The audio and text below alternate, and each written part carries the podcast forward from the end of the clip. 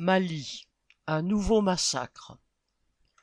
Dans la nuit du 18 au 19 juin, 132 personnes ont été tuées dans les villages de Dialassagou, Dianweli et Dessagou, dans le centre du Mali, par des forces djihadistes. Les populations continuent ainsi à payer de leur sang la situation catastrophique au Sahel et l'absence de toute perspective de solution. Les commentaires en France sur ce massacre épouvantable n'ont pas manqué pour souligner le renforcement des groupes terroristes depuis que l'armée française a été éjectée du Mali. Mais ils oublient de dire que, en neuf ans de présence militaire, la France n'avait réussi qu'à se faire haïr, pas à faire reculer les djihadistes.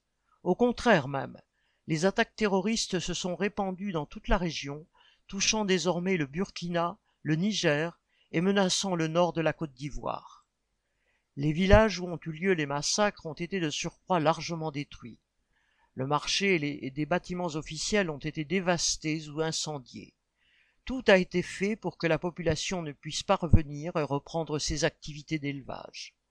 Si l'ampleur de ce massacre est exceptionnelle, en revanche, de tels faits deviennent de plus en plus fréquents à tel point que 90 000 habitants ont fui dernièrement leur village situé au nord-est du pays pour échapper aux tueries.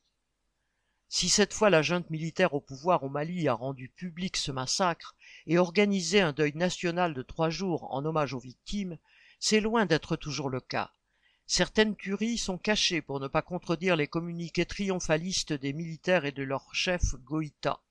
En effet, celui-ci veut démontrer que l'armée malienne largement accusé de corruption et de s'en prendre aux civils plus pour les raqueter que pour les protéger, est capable de combattre efficacement les groupes djihadistes. Il multiplie donc les opérations antiterroristes et annonce des résultats dont doutent bien des habitants. Ce gouvernement putschiste est arrivé au pouvoir en s'appuyant sur l'hostilité que les années de présence militaire française avaient légitimement suscitée dans la population. Mais pour garder ce soutien, il tente de démontrer qu'il peut réussir là où la France avait échoué, et ce malgré l'embargo décidé à Paris qui affame le pays. En subissant la violence des groupes djihadistes et des milices de toutes sortes, la population paye le prix fort d'une domination économique qui, non seulement fait régner la misère, mais alimente le chaos politique. Pour faire reculer le terrorisme et le poids des groupes armés qui font régner la terreur dans nombre de pays du continent, il faudrait commencer par combattre le pillage infâme et séculaire qui appauvrit celui-ci et jette les populations dans une misère profonde. On ne peut l'attendre des militaires au pouvoir, même se présentant comme des opposants à l'ex-puissance coloniale. Marion Ajar